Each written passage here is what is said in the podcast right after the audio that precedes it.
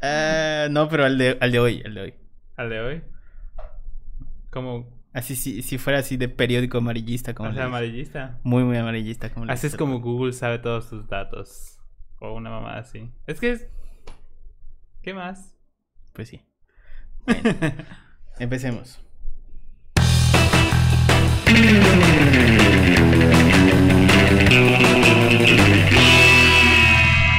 Internet, ¿qué tal? Buen día, buena tarde, buena noche tengan todos ustedes. Bienvenidos sean una vez más, como todas las semanas, a este su increíble, hermoso y maravilloso podcast de marketing digital.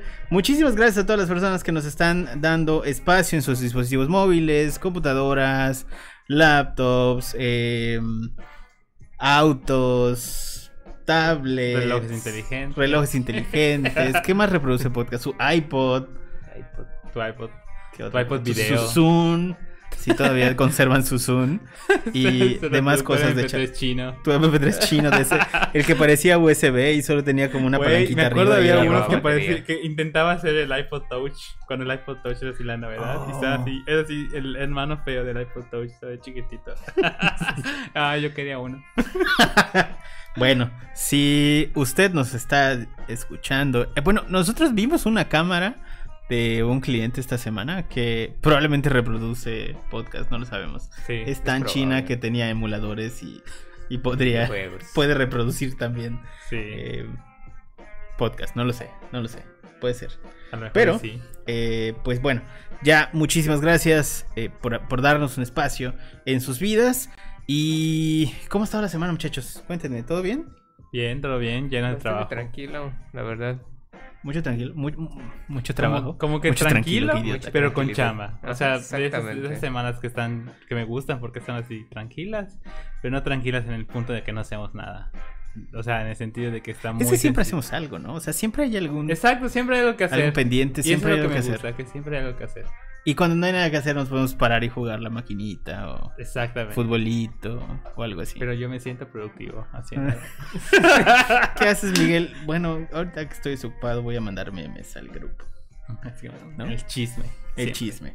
Pero bueno, muchísimas gracias por estar aquí. Hoy vamos a platicar de un tema eh, polémico porque muchas veces seguramente tenemos esa tía que nos dice, oye, que no digas cosas cerca del celular porque te está escuchando. Que apagues tu celular. Que oye. apagues tu celular cuando Creo te- que es casos muy extremos. O que le Sí. tapes el micrófono. que le tapes un el micrófono, cámara. que le pegues Eh, un sí. sticker a la cámara. Yo sí la, yo sí la, me, me perdonas, pero yo sí tapo la cámara de mi laptop. Sí, yo, yo, yo ta- yo también tapo la, la cámara de mi laptop. Pero, eh, vaya, siempre tenemos algún paranoico en nuestra familia que nos, que nos dice eso, ¿no? Que, que, que las redes sociales lo escuchan o de repente tienes una llamada de algún familiar de, oye, eh, fíjate que el otro día estaba hablando de manzanas y de la nada promoción. me apareció una promoción de Golden no sé qué manzana de Canadá así super hipster saludable 30 sembradas. el kilo. Exacto, ah, sembradas así como en la felicidad en medio del bosque y no sé qué. Pero me llegó justamente esa publicidad después de hablar de manzanas. Y estoy muy seguro que muchos, a muchos de nosotros también nos ha pasado. Sí. Que mencionas algo. Es como de. eh, ¿Cómo es que llegó hasta acá? eh, la, la otra vez me pasó que platicando con un, justo un compañero de acá de Aloha, eh, dijimos, oye, hay- hace mucho frío, hay que bajarle al aire y tal. Eh, Prendemos la computadora y algo que realmente no estaba ni siquiera relacionado con eh, mis búsquedas ni nada, y apareció un calentador. Digo, vaya, estábamos cerca de épocas decembrinas y demás, pero vaya, apareció un calentador de estos portátiles y tal. Claro. Y bueno, eh, ese tipo de cosas y ese tipo de problemas y ese tipo de dudas son las que venimos a resolver el día de hoy. Y bueno, queríamos platicarles también sobre cómo genera Google sus empresas, sus, sus ingresos. Ingresos. millonarios. ¿Cómo es que Google es la Evil Corp? ¿Cómo, cómo es que No es Google cierto, es... No es la Evil Corp, pero. Porque Google es Google. ¿Por qué Google es Google? ¿Cómo Y le- Google sabe que, está, que quieres comprar ahí tus chilaquiles? Exactamente. Y probablemente una cosa no esté ligada con la otra porque hi- hicimos la introducción mal. Debíamos de decir primero lo de, por el título del podcast y luego lo demás. Pero, pero Ay, imaginemos que eso no ha pasado, así que eh, la respuesta de cómo genera Google sus, em- sus ingresos millonarios y cómo son esta empresa tan impresionante que vemos en las noticias, que tiene eh, lugares de comida gratis con Comida chefs y eh, chelas y lugares ahí chidos. para masajes, eh, lavandería y tienen gimnasio en la misma empresa y tal. ¿Cómo es que Google llega a hacer todo esto? ¿Cómo, cómo obtienen sus ingresos? Seguramente muchos de ustedes se lo han preguntado. Y hoy vamos a responder esa, esa duda. Y es, pues básicamente, uno de los papeles eh, más importantes en Internet es la eh, facilidad con la que se accede a la información actualmente. Hasta hace algunos años, eh, navegar en Internet era como relativamente complicado, era como navegar en la Deep Web. Alguien te tenía que pagar- pasar la URL porque, bueno, es muy difícil tener como eh, como indexada toda la información y tal. Y empezaron a salir todos estos em, jugadores, ¿no? Eh, sale Altavista, sale eh, Ask. Terra, Geosites, Ask, eh, ¿cuál? Ask. Ask, por ejemplo. Y todos estos jugadores que empezaban a, a- emular como este servicio de indexación que tiene Google actualmente. Y pues todos ellos lo que hacían era prácticamente abrirte las puertas al Internet.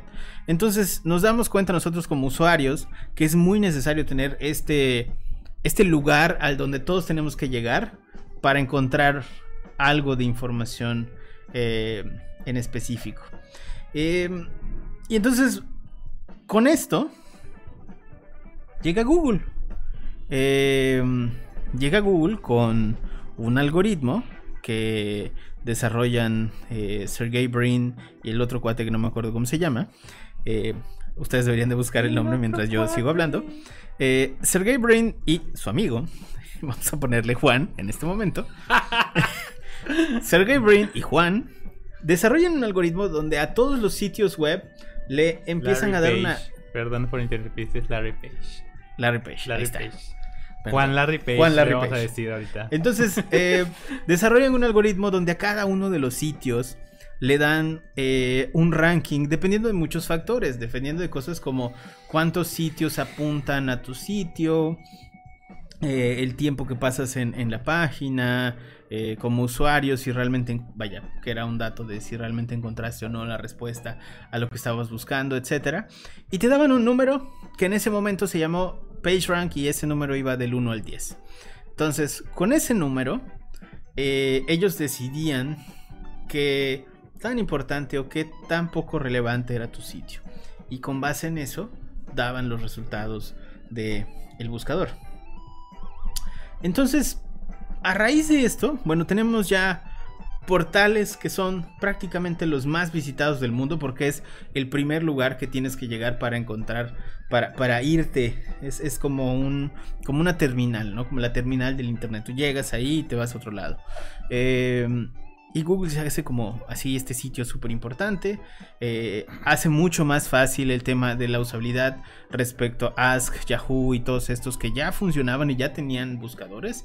Eh, si ustedes entraban al, buscador, por ejemplo, de, de Yahoo en el momento que, Google eh, que Google sale a la, al público, eh, si no me equivoco, el buscador de Google formalmente tenía nada más tres o cuatro ligas, una cosa así. Y el de Yahoo tenía más de 120, 120 ligas. Entonces, eh, navegar uno versus otro, en realidad lo que hacían era, uno te hacía sentir como muy estúpido porque estás navegando en internet y no sabes cómo funciona. Y el otro pues solo era un botón y era como más simple y por eso, bueno, empieza a captar popularidad entre los usuarios y demás. En su momento, cuando Google eh, nace, pues tenían como esta idea de, oh, sí, vamos a dejar las búsquedas como libres para el usuario, Sí. eh, libres de publicidad y que el usuario sea feliz y tal y tal. Muy hipster, muy, muy hippie, además. Muy alternativo. ¿no? Muy, eh, sí, muy, chaviza. Muy, muy esta cultura que, que nace en Silicon Valley de, de como desprendimiento y tal, y, y- y, este, y, bueno, de los baby boomers, de, de todo este tema de, ah, tenemos que como hacer, eh, democratizar la información, Información, democratizar el conocimiento y exacto. tal. Y, y muy a la onda eh, de, de Steve Jobs cuando empezaron, ¿no? En Apple. Sí. Entonces, em, nacen con este concepto y en el 99 pasa algo bien interesante. El 99 es cuando empieza eh, Google. eh, se replantea su manera de obtener ingresos y empieza a experimentar con el advertising online que conocemos eh, hoy en día. En sus inicios era muy arcaico, no crean que ya había toda esa parte gráfica. Y en el 2000, luego de haber experimentado, eh, Google presenta Google AdWords, que es la base, es el abuelo de Google Ads. ¿Y por qué decimos abuelo? Porque literalmente solo te vendían keywords. Eh, posicionaban tu keyword. No, pero antes de eso, Ajá. cuando Google lanza este sistema de publicidad, eh, ellos lanzaban anuncios, o sea, te cobraban anuncios Ah, claro. por mil impresiones. O sea, te decían, te veo tu anuncio que va a aparecer en mi navegador y va, va a aparecer N cantidad de veces y por cada mil impresiones te voy a cobrar. Claro. Era prácticamente el sistema de banners, ¿no? Que tenemos actualmente. Exacto. Era así como que el banner en pañales. Exactamente, era, era pues el sistema de banners que tenemos nosotros ahora. O sea, si ustedes entran todavía a estos portales enormes, MCN, eh, MCN todavía funciona. eh, Sí. CNN, eh, Yahoo y todos esos que están llenos de publicidad, pues esos banners era prácticamente Exacto. lo que vendía Google. Te lo vendía en texto, ¿no? O sea, te permitía meter texto, que eso era como innovador para el momento, y te vendía imágenes. Exacto. Y entonces es ahí donde nace AdWords, ¿no? Lo que AdWords, estás comentando. Que es ya los anuncios dentro del buscador. Son los que ahora conocemos como los anuncios patrocinados de buscador, ¿no? Eh, pues eh, era muy básico en el sentido de que solo era eh, keyword. Era poner tu keyword, pagar por tu keyword, tal como sucede ahora con la red de búsqueda. Y listo. Ese fue el primer producto bueno, en este caso el segundo producto, pero el primero más importante y ya más formal de Google para el advertising online. Ok. Sí, Pero está bueno porque no se quedan ahí, ¿no? O sea, en la búsqueda de, de ampliar este mercado, ven que hay algo que está llamando la atención en cuanto a video. exacto. Hay otras, hay otras Y- y- maneras de, de- de alcanzar, o sea, bueno, de diversificar la- la- las capacidades de AdWords, ¿no? Y es cuando entra esta parte de YouTube. Sí, justo a eso iba. Eh, cuando deciden integrar la, la plataforma y comprarla como tal para meter todos estos ads, antes de que formalmente Google Ads saliera a la luz, Claro. empiezan con esto de, de YouTube y creo que también ahí ganan mucho terreno, ¿no? Porque nadie estaba haciendo eso, nadie buscaba meter publicidad en los videos. Y Y, es que si es un mercado nuevo, pues adelante, métele y le salió. Y es que fíjate que estamos revisando la historia de YouTube en sí. Y antes de que lo compraran por Google, ya estaban como que tanteando y experimentando con la publicidad. Hasta que llega Google y empieza a añadir ya más productos de advertising, ¿no? Dentro de la plataforma. Y está, está cabrón porque hoy en día es una plataforma que vende y vende bien los, los anuncios, Sí. los ads. Tanto que ya segmentaron mucho el mercado de eso. Si tú entras hoy por hoy a la plataforma YouTube como generador de contenido, si tú pones que eres creador de contenido para niños, ya no monetizas nada porque ya no hay ads dirigidas a ese sector. Porque tienen una plataforma Kids que no permite eso de los anuncios. O los anuncios son muy específicos, por lo tanto ya no puedes meter esos ads. Entonces como que Google abrió todo el mercado a esto de las ads y en el tema específico de YouTube, como que sí dijo, "Mm, más dinero, fácil, y lo está haciendo. Sí. Igual, ha- hay, hay algo que tenemos que platicarles. eh, Google no fue el pionero en este tema de keywords eh, antes, antes de Google. Y de hecho por eso sufrieron una demanda que, que terminó en la venta de varias acciones. Hubo, hubo una empresa que se llamaba GoTo que trabajaba, si no me equivoco, con Yahoo. Y bueno, ellos tenían ya un modelo de justamente esto, ¿no? De, de- de venta de keywords. O sea, tú metías la keyword y en una búsqueda relacionada con esa keyword aparecía eh, tu publicidad. Entonces, cuando Google empieza a utilizar este modelo, eh, GoTo hace una demanda eh, horrible y se queda con 2.7 millones de, de acciones. em, bueno, no, 2.7 millones de dólares en acciones, de Acciones. Google. Y bueno, eh, a cambio de eso les dieron ya a, a Google una especie de licencia perpetua de la, de la patente, ¿no? La patente que tenía GoTo para el uso de estas, eh, de estas keywords y demás.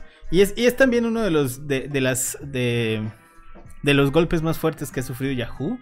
Porque tenían buenas ideas, o sea, era el navegador Sí. que estaba innovando y tal. Yo me acuerdo Sí. que usaba Yahoo. Cuando en mis primeras épocas navegando en internet, era así como que mm, si no lo encontraban en Google, probaban Yahoo porque como que iban a la par. De ¿no? hecho, era, era como tendencia usar Yahoo.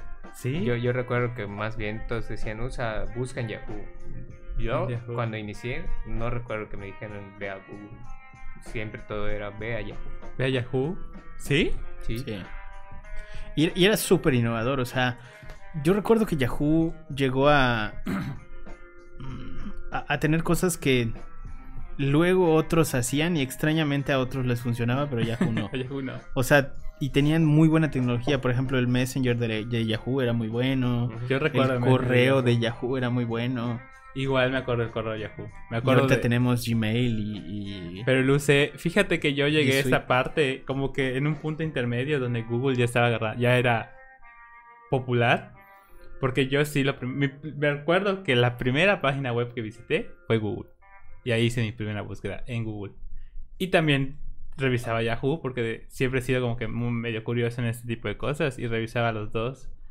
Y llegué a tener Yahoo, Yahoo Messenger, pero desafortunadamente creo que entre mis contactos ya no era tan popular porque estaba en el punto de ya la migración de eh, Windows Live Messenger, que ese sí le usar, Wow.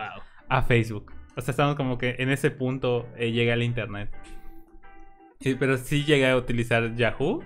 De hecho, me acuerdo que Yahoo tenía varios servicios del clima y yo no sé por qué tengo esa tendencia a tener cosas del clima y lo bajé, pero estaba muy padre. O sea, sí había buenas el- ideas en Yahoo, El mensajero Yahoo era exageradamente bueno. pero creo que Fue de estaban los primeros en tener emojis, por ejemplo. Sí, recuerdo emojis eso. animados. eh, y de ahí sacaban sus ideas los demás. O sea, yo me acuerdo que MSN sacaba sus ideas de ahí y todo. Respega Yahoo. Pero regresando al punto, entonces eh, Google compra YouTube, compra esta red social. eh, todavía me acuerdo, bueno, em, no sé si, si conocen la historia, pero cuando Google empieza su búsqueda de, plataformas de, de, de video, eh, se decanta por dos. O sea, está, está por, digamos como que la decisión se fue por, por dos que eran Dailymotion y YouTube. Dailymotion tenía mucha mejor tecnología que YouTube, así mucha, mucha mejor tecnología. Pero eh, YouTube extrañamente tenía un crecimiento muy rápido y estaba empezando a tener una comunidad bastante interesante que creo que fue por lo cual eh, Sergey Brin y Juan compraron eh, compraron YouTube. Juan Larry Page. Juan Larry Page compraron, compraron YouTube. Hay un video. Si ustedes buscan eh, eh, eh, en, en YouTube tal, tal cual, eh, compra de YouTube, eh, hay un video de los creadores de YouTube justo después de firmar el cheque con Google en el estacionamiento de Google. Así paraditos en el estacionamiento diciendo, ah, pues ya vendimos esta madre y vamos a seguir de directores, pero pues ya lo vendimos. Los creadores de YouTube. Y es... O sea, no hay... No hay manera de describir la felicidad de alguien que acaba de firmar por un putal de millones de dólares. o sea, no hay uno manera. punto uno era 1.6 mil millones de dólares Por o la sea, compra de YouTube. por la compra de YouTube y quedarte como director. O sea, al final como que tuvieron cierta dirección sobre la empresa. No solo les pagaron, sino como que tuvieron cierto control. Güey, ¿qué, harí- qué harías? ¿Qué harías si tú tuvieses una plataforma y Subo se- mi video a YouTube. O Y en ese momento me "Ahora grabo, soy- me grabo y subo mi video a YouTube y digo, Me ma- "O- hola, soy Sanshiro, acabo de vender mi empresa de chanclas por 1.6 mil millones de dólares. Y voy a ser el director. Muestro mis chanclas. Y me vuelvo, desde ese momento me vuelvo youtuber. Sí. No sé qué estén haciendo ahora, pero debimos averiguar qué estaban haciendo ahora qué los, haciendo en eh, YouTube. ex directores de, de YouTube. Pero creo que sería interesante. Eh, luego de eso, eh, Google agrega, bueno, cuando hace la compra, agrega diferentes formatos también a, a, a- a Google AdWords. Claro. Que eran. ¿Cuáles? Eh, pues entre los formatos que manejaba Google AdWords para ese entonces estaba el Double Click, Google Analytics, eh, también el Double Click for Publishers y Double Click at Exchange, que a su vez estos se fusionan para dar a lo que hoy es Google Ad Manager, que es para creadores de contenido. Eh, estas plataformas hoy en día son de las más usadas y comprenden prácticamente todo lo que es Google Ads. Google Ads, como dije hace un momento, es una gran arma para la publicidad de advertising. Si la sabes manejar muy bien, vas a lograr colocar prácticamente el producto que tú estés vendiendo en internet, que todos sean, o sea, que todos lo vean, que tenga un alcance extraordinario y que al final eso sea redituable para ti. Sí. Yo sabes qué? Pienso que a lo mejor Google no pensó llegar hasta ese nivel. ¿O tú crees que en la parte de advertising ellos pensaron, vamos a ser no los pioneros como tú mencionaste, pero sí una de las plataformas más grandes de advertising? Porque, eh, como bien comentaba Edwin, fueron añadiendo, ¿no? Diversificando su- sus, sus, sus posibilidades de, o sea, sus productos de advertising, ¿no? Aquí vemos que en 2017 eh, en YouTube empezaron a añadir ya los anuncios eh, en video, o sea, perdón, en 2007 eh, sí añadieron los anuncios en video y también lanzaron la, la- el programa de partners, ¿no? Que es el programa que... Ya, Claro, que es, eso es lo paga. que hace diferente a YouTube del resto de las redes Exactamente. sociales. Eh, y en 2008 eh, eh, inco- incorporan los anuncios de pre-roll, que son los que conocemos los videos antes de ver el video principal que estamos consumiendo en Es YouTube. que tanto le gusta a la gente. Jeje. Que Y eso- en 2019 Eso está cabrón porque ellos lo que hacen es eh, justamente hacerte una campaña de estos videos de pre-roll para que quites los videos de pre-roll. O sea, YouTube te muestra su publicidad y te dice, te muestro mi publicidad, que te anuncio que puedes quitar la publicidad. Entonces, voy a dejar de ser, o sea, literalmente es, es, es como esa escena de los Simpson de pastel, voy a ir caminando haciendo así, am, am, am, y si te como va a ser tu problema, exactamente eso, es lo mismo, porque es el mismo YouTube que te está diciendo, dude, acá hay publicidad, te muestro mi publicidad para que tú quites tu publicidad, se me hace la cosa más aberrante y culera del mundo. O sea, se, se me hace hasta un insulto, pero bueno, somos usuarios de la plataforma, nos, nos divierten y nos llenan de contenido todos los días y nos permiten hacer este, este stream. Así que, por favor, no- señor Don YouTube, señor Don Juan y Sergey Brin, por favor, no, nos- no quiten nuestros videos de Don YouTube. Juan Página. Denos Don Juan. dinero. Monetizamos, vamos a empezar a Vamos a monetizar, empezar a pronto. monetizar, por favor. Eh, No pero, conocemos, pero sí está, sí no conocemos extraño, a, la- ¿no? a Larry Page, conocemos a Juan Página. Juan Página, Don Página. Don Página. Pero, ah, bueno. Entonces, eh, lanzan estos formatos. Ujú. Lanzan eh, estas plataformas de double click, eh, double click for publishers y tal. Algunos, bueno, yo, yo recuerdo double click cuando hacía sitios web eh, propios, o sea, tenía, tenía Neox y, y era la plataforma que nos permitía eh, de alguna forma, o sea, vaya, una de las de, de los formatos de double click te permitían tener publicidad que vendías tú mismo por ejemplo, no sé, que tengas un anunciante tuyo, ¿no? O sea, un patrocinador. Entonces a ese patrocinador, mediante double click, tú podías venderle publicidad. Y cuando no tuvieras patrocinador, double click te ayudaba a meter eh, los anuncios de Google AdSense, que era la otra plataforma que nace en conjunto eh, con Google Ads. No, perdón, no de Google AdSense. Tenían una. Te permitía meter anuncios de Google AdWords. Es que me confundo. Y. eh, eh, bueno, donde tú podías, digamos, tener un espacio en tu página y ahí mostrar algo de publicidad relacionada a lo que la gente estaba buscando. Claro. Y bueno, con eso Google ya prácticamente completa el, el- el marco de los formatos de anuncio y pues permite ampliarlos, ¿no? Am- Ampliar muchísimo todo este tema y este panorama de... de eh, ¿Cómo decirlo? Todo este panorama de, de publicidad y básicamente son los que dominan actualmente eh, la publicidad en digital. El segundo lugar en ganancias obviamente tendría que ser Facebook, Sí. pero el primer lugar en ganancias y en generación de, eh, de tráfico, de leads y demás, hasta el momento sigue siendo Google. Es Google. Porque no solo son dueños de Google, sino que de, de- vaya de los anuncios eh, de búsqueda, sino que también tienen YouTube, tienen el tema de Google AdWords, que son, bueno, está esta plataforma que si tú eres, tienes un sitio te permite meter publicidad en tu sitio de anunciantes y como que darles una especie de billboard. Es este código que tú pegas en tu sitio. Y donde lo pegaste es como si tú tuvieras, eh, como que si tú le rentaras un espacio, un cartelito Exacto. a Google para que pongan ese cartelito allá. La famosa red de display. Exactamente. Y recientemente, pues recordemos que Google, bueno, Alphabet, que es ya la doña, se diversificó tanto que pues se convirtió, o sea, Google se convirtió en Alphabet Inc., ¿no? Y ahí debajo de ella alberga diversos productos. Y una de sus más recientes plataformas para anunciar es eh, en los móviles, en aplicaciones Android. Que es un mercado importante igual para, para Google, ¿no? Es como que una de las últimas novedades de años para acá es el advertising en móviles. Que realmente la llegada y la ¿eh? popularización de los smartphones ha cambiado completamente el panorama del advertising. Que también eso funciona muy parecido a, a Google Ads, ¿no? O sea, funciona muy parecido a, a lo que estamos haciendo con, em, con Google Ads y Google AdWords. O sea, al final de cuentas tú eres programador y vas a meter un código en tu, en tu, en tu app.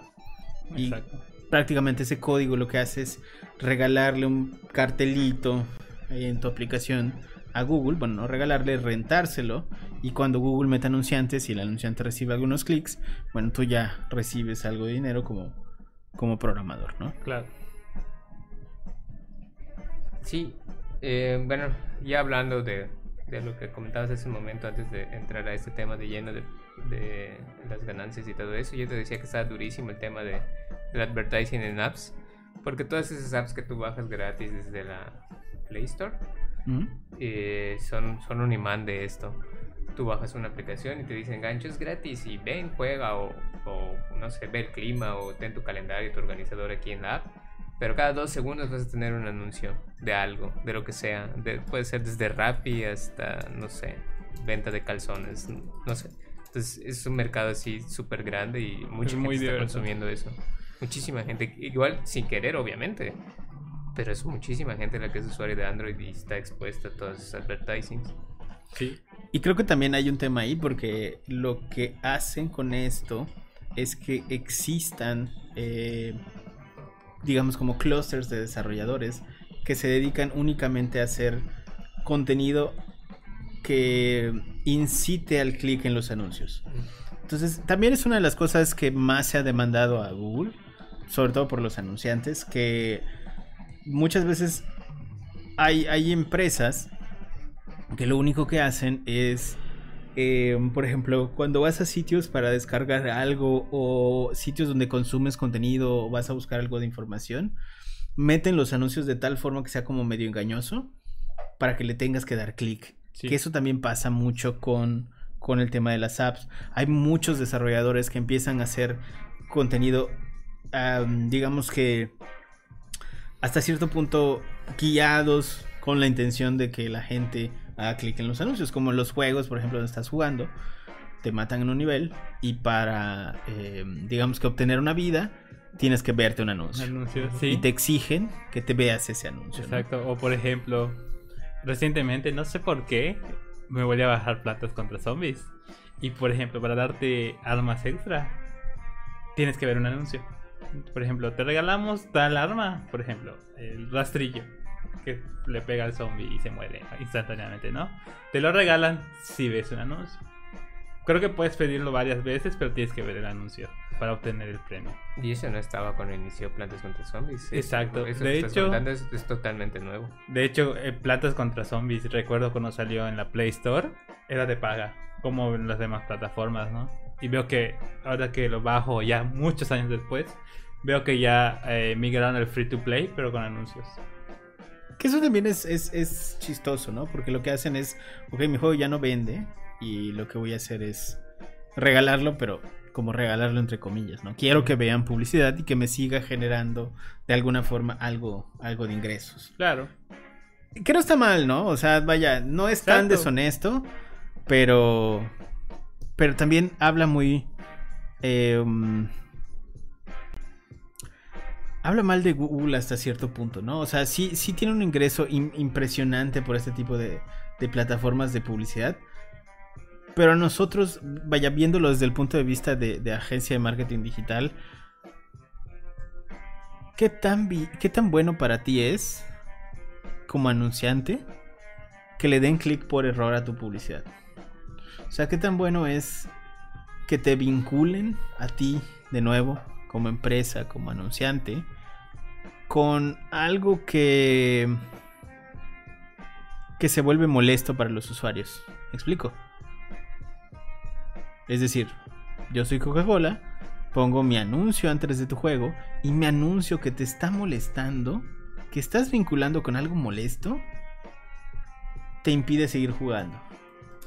Pero eres Coca-Cola. A nadie le va a molestar. ¿A nadie le molesta Exacto. Coca-Cola? Yo, creo, yo creo que va por allí. Hay empresas que llegan al punto de que no les importa eso. Son vistas y saben que no van a perder nada por estar ahí. Bueno, Eh, y también- funciona también básicamente como la- Clash. los, los comerciales entre las novelas que ven las doñas. Exacto. A nadie le molesta. O sea, sí es molesto cuando te los meten y se corta la escena principal de lo que estás viendo y, y ves un anuncio de shampoo. Pero al final de cuentas a nadie le molesta. Básicamente es eso trasladado a un mundo digital.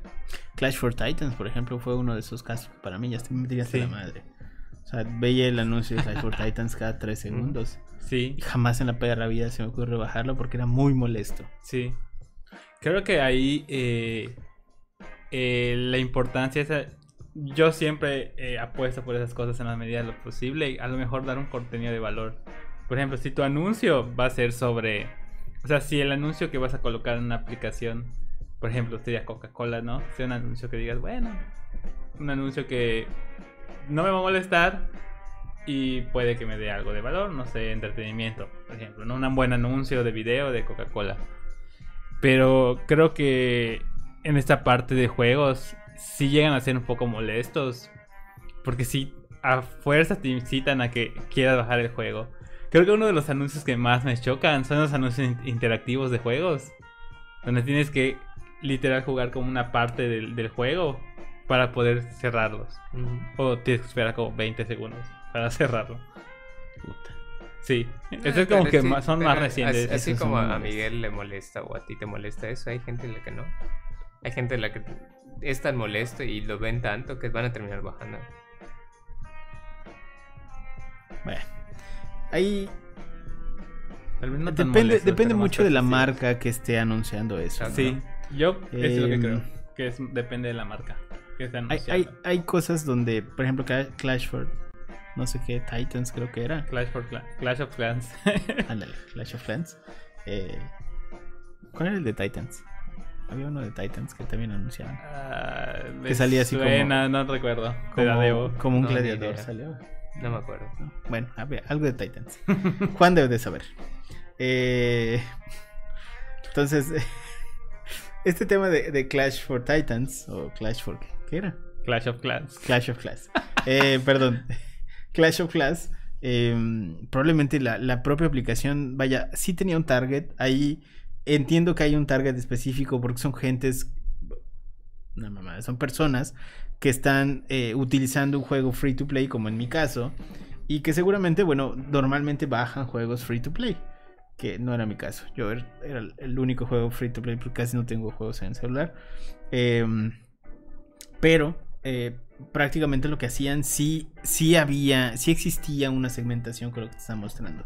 A lo que voy es, en el caso específico de ese tipo de anuncios, creo que sí hay que pensarlo como mucho, muy bien para Sí. que realmente tu audiencia no te quiera asesinar como De paso se enganchen con asesinar. tu marca, ¿no? Que creo que es lo importante. Sí, sí, sí, sí. Ahora, solo por dar algún número, eh,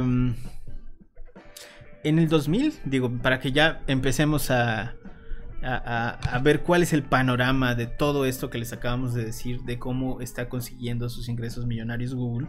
Claro. En el 2000, eh, la empresa acumuló alrededor de 9.2 mil millones de búsquedas. Año en que lanzó Google AdWords. Eh, actualmente tienen 3.2 mil millones de búsquedas con un promedio anual de 1,168 mil millones. Ahora, eh, YouTube, digo, nada más estamos hablando de búsquedas. YouTube tiene un total de 2 mil millones de usuarios cada mes, nuevos, eh, y se suben 500 horas de video, de video cada minuto. Por decir algo, en el 2019, Sí. Las ganancias de todo el año de Google eh, fueron de 161.857 millones de dólares. Y por Google Ads fueron de, y ahí es donde viene el, el golpe, 98.115 millones de dólares. La mitad de sus ingresos, casi. Más de la más mitad de la sus mitad de sus ingresos. Más, más de la mitad de sus ingresos. Obviamente también eh, tienen otro, otro, otras, eh, digamos, entradas de dinero. Tienen su cloud computing, donde los desarrolladores eh, meten sus sitios ahora. La G Suite. Eh, tienen la G Suite, donde, bueno, puedes pagar por tener un correo profesional. Y algunas otras cosas, patentes, por ejemplo, el uso la Play Store. de, ah, exacto, el- el- la Play Store que ya les genera bastante más, etcétera, etcétera. Pero la publicidad sigue siendo más del 50% de los ingresos de Google y de ahí es donde Google se ha hecho millonario. Sí. Es la publicidad y es nuestra información y son nuestros datos lo que han hecho a Google lo que es el día de hoy y por eso es una empresa exageradamente y vomitivamente millonaria. Millonaria. Así, horrible, horrible. Sí. Pero está muy padre eso. Está muy padre saber de dónde, de dónde están eh, sacando el, el- el dinero. ¿Cuál es el, el- digo, nada más para recapitular, cuál es el modelo de negocio de, de Google Ads o cómo, cómo funciona actualmente 2020? Bueno, pues actualmente se basa Google en los modelos de negocio que tiene, eh, en general perfiles de sus usuarios. Eh, define la información, no tiene como fuente de información todo lo que cae en el buscador, ya sea en Google como tal, que entres tú, Sanshiro, y escribas, quiero comprar truzas hoy. Entonces toda esa información se va almacenando Claro. en la base de datos de Google. Y lo mismo pasa con YouTube y lo mismo pasa en Android. Si Exacto. tú vas a la Play Store o al buscador de, de tu Android, todo lo que pongas y plasmes ahí va a estar captado en una base de datos. Y es básicamente eso, como cuando vas al banco y les dices, ah, solicito un crédito y das toda tu información de cuánto ganas aproximadamente, tus ingresos y todas esas cosas, el banco tiene una base de datos Todo. que no debería, pero la vende. Y luego, si tú eres Banco X, mañana Banco Y te va a hablar y te va a decir, ¿te interesa una tarjeta de crédito? Básicamente eso es lo que hace Google en el plano digital. Claro. Ese es el modelo de negocios de Google, la base de datos. Sí, de hecho, eh, de manera más reciente, a través de Android igual, ¿no? Que si tú eres usuario de Android y cuando configuras tu teléfono Android, eh, en la pantalla de configuración te sale de que permites a Google compartir tu información de manera anónima, etcétera, ¿no? Esto es para este tipo de campañas que son de ubicación o, o cosas un poquito más específicas, ¿no? Por ejemplo, modelos de celular, etcétera. Eso igual le ayuda a Google Claro. eh, eh, pues ya generar un perfil de ti, porque es lo que hace Google, generar un perfil de, de, tu, de ti como usuario de internet. Y es eh, y a nosotros los que somos de pago por clic nos permite, por ejemplo, llegar a gente, por ejemplo, si, si alguien es muy fanático del fútbol, ¿no? Del fútbol soccer. Eh, en Google hay una hay un tipo de audiencia que es fanáticos del fútbol soccer o fanáticos de tal liga de, de fútbol soccer y es lo que y es lo que permite que los anuncios eh, lleguen a personas a las personas adecuadas todos esos desde edad sexo ubicación, edad, el rango de edad, hasta cosas tan específicas como qué tipo de búsqueda realizas, ¿no? En el sentido de que no podemos ver que, que o sea, no, no podemos ver eh, esos datos en el sentido de que no tenemos de primera mano correos o nombres y ese tipo de cosas. De eso estén seguros, ¿no? No se preocupen de eso. Pero sí, por ejemplo, de, con base en tu búsqueda, con base en el consumo de videos que, que, haces en YouTube, con base en las aplicaciones que utilizas. Porque eso sí es verdad de que si tienes un teléfono Android, Google sabe qué aplicaciones instalas, genera un perfil de ti para eh, anexarte a un tipo de audiencia, ¿no? Y así empezar a, O sea, que los anuncios que los anunciantes eh, hayan definido lleguen hacia ti. Y eso va igual de la mano de los tipos de campaña que tiene Google Ads, ¿no? Claro. Eh, creo que, eh, creo que es, es el, terreno al que querías llegar al final de cuentas con esta explicación. Digo, no sé si estoy mal. No, está bien. me estoy adelantando a lo que querías decir. No, está bien, exactamente. Eh, vamos a, brevemente, ¿no? A explicar los tipos de campañas que hay en Google Ads. Como recordaré, recordaremos que Google, Google AdWords empezó con, en, el, sistema de búsqueda, en la red de búsqueda de Google. Y pues esos son los tipos de campaña. Hay tipos de campaña de red de búsqueda, que es con keywords específicamente. Se tus anuncios se activan cuando el usuario busca eh, keywords que, que, tú hayas colocado en tu campaña. Por ejemplo, eh, tú eres una eh, concesionaria automotriz y quieres publicar un auto nuevo. Y quieres, por ejemplo, que la gente que busque autos 2020 o autos de lujo 2020, ¿no? Para ser un poco más específicos, es, tu campaña se activa. Hay una gran variedad de keywords y de tipos de keywords y de hecho tú pagas por el clic que hagan los anunciantes en tu anuncio. Eh, eh, se genera un, cobro, que es lo que es el famoso pago por clic de, Google, ¿no? Eh, para tener un mejor resultado, sí hay que definir keywords muy, muy, muy bien. Hay diversas herramientas que nos permiten eh, elegir las keywords adecuadas y entre ellas está Google Keyword Planner, que de hecho ahí nos da los, costos aproximados por cada clic, el volumen de búsqueda y así definimos, ¿sabes que eh, por ejemplo, tal vez Autos 2020 es muy genérica porque tiene un costo alto y tiene una búsqueda muy, muy, muy muy alta y por ende se puede perder entre, entre mis anuncios o no puede competir con otros anuncios de la industria. Y también, eh, o sea, en, general nos da una gran, gran información, ¿no? Google Keyword Planner, de hecho, es su nombre, el planador de keywords. También está la famosa red de display, que como bien comentó Sanshiro al inicio del programa, eh, vamos a decirle que es el primer modelo de, advertising en Google, ¿no? Que todavía existe hasta ahora y es el famoso cobro por mil impresiones. Tú puedes configurar lo que sea de manera automática, que Google te configure tu anuncio de manera automática, subiendo logos, subiendo imágenes, que con las medidas que ellos te señalen. Obviamente la URL a donde va a redirigir eh, tu anuncio. O también tú puedes crear tus propios artes gráficos y subirlos a, a la plataforma de red display. Eh, la, la, plataforma de red display también admite videos de YouTube con ciertas eh, eh, restricciones en el sentido de duración, medidas, etc.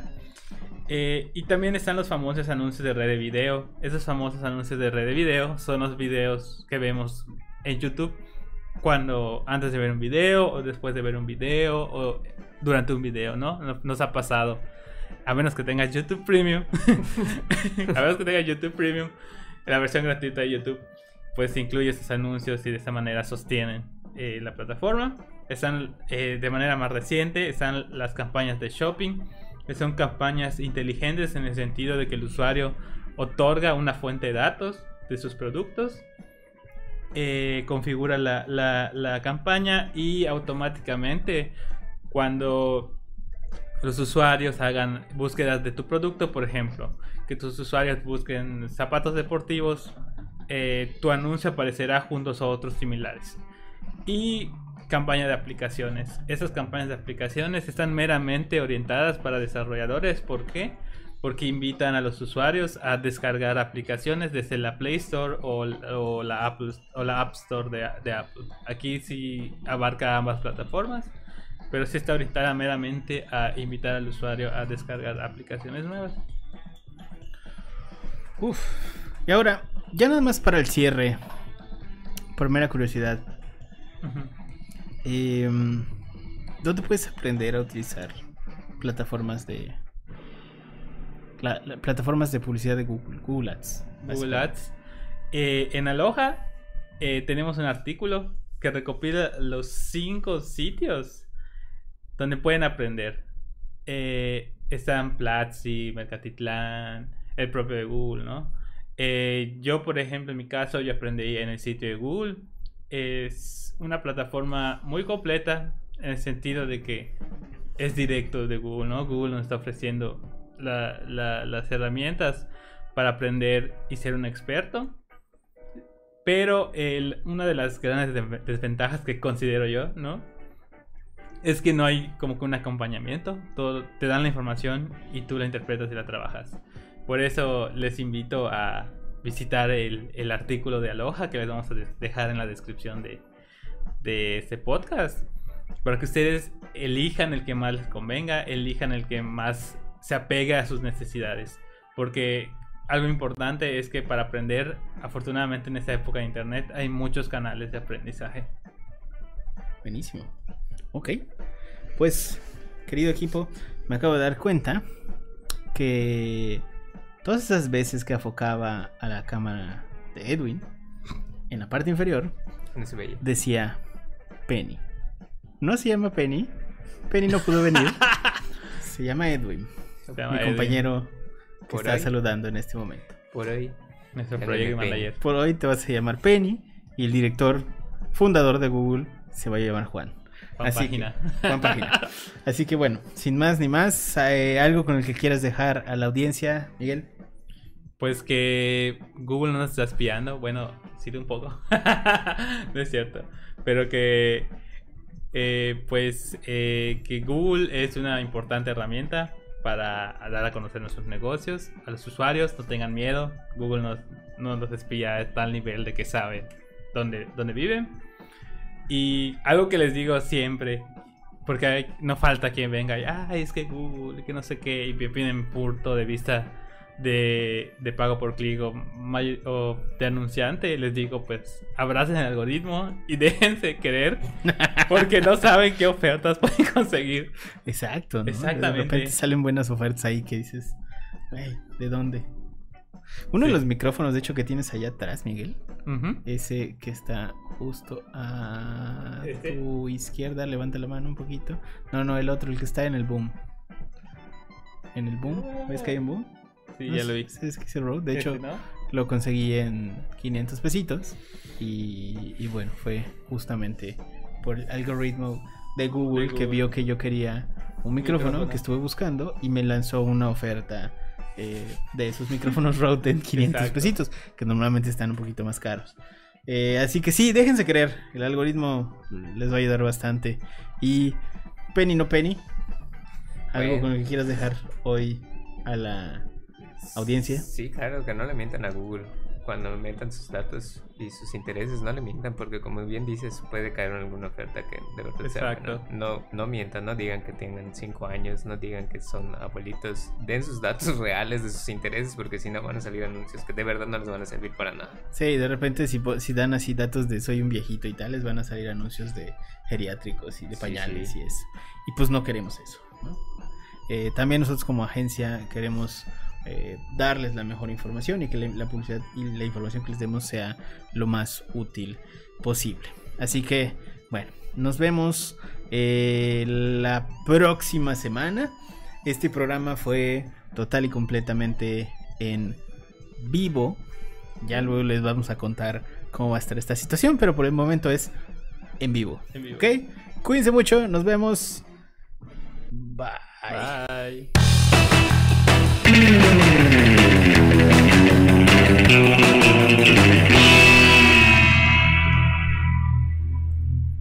Creo que salió bien, pero se hubiera salido, hubiera salido mejor si lo hubieran leído antes. En vez de leerlo en vivo, me lleva la... Es que yo no sé qué. que me- veo que comentó algo Edwin y yo creo que se adelantó. No, era lo que seguía. Por eso lo dije a propósito. Literalmente era lo que seguía. ¿Sí? Sí. Así porque Algo salió en mal. 2018 pasó a ser Google de AdWords. Sí, definitivamente Google tenemos que hacer el, el, el guion antes. Mucho, mucho antes. Bueno. Güey, es que igual llegó. A la última. Te ya empezó a estaba dar así frío. de- Sí, pues, bueno, es que de, de entrada el aire se supone que lo ponemos así como en modo quiet, entonces seguro todo el, el podcast se escucha. y- bueno, a ver qué pasa. Ay, güey. Me dejaste como penny.